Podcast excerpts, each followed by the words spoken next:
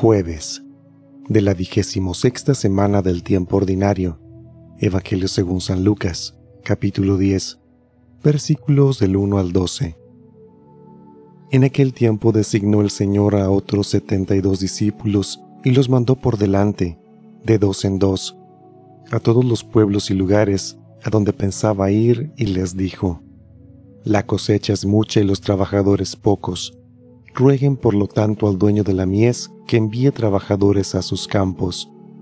Pónganse en camino. Los envío como corderos en medio de lobos. No lleven ni dinero, ni morral, ni sandalias, y no se detengan a saludar a nadie en el camino. Cuando entren en una casa digan, que la paz reine en esta casa. Y si allí hay gente amante de la paz, el deseo de paz de ustedes se cumplirá. Si no, no se cumplirá.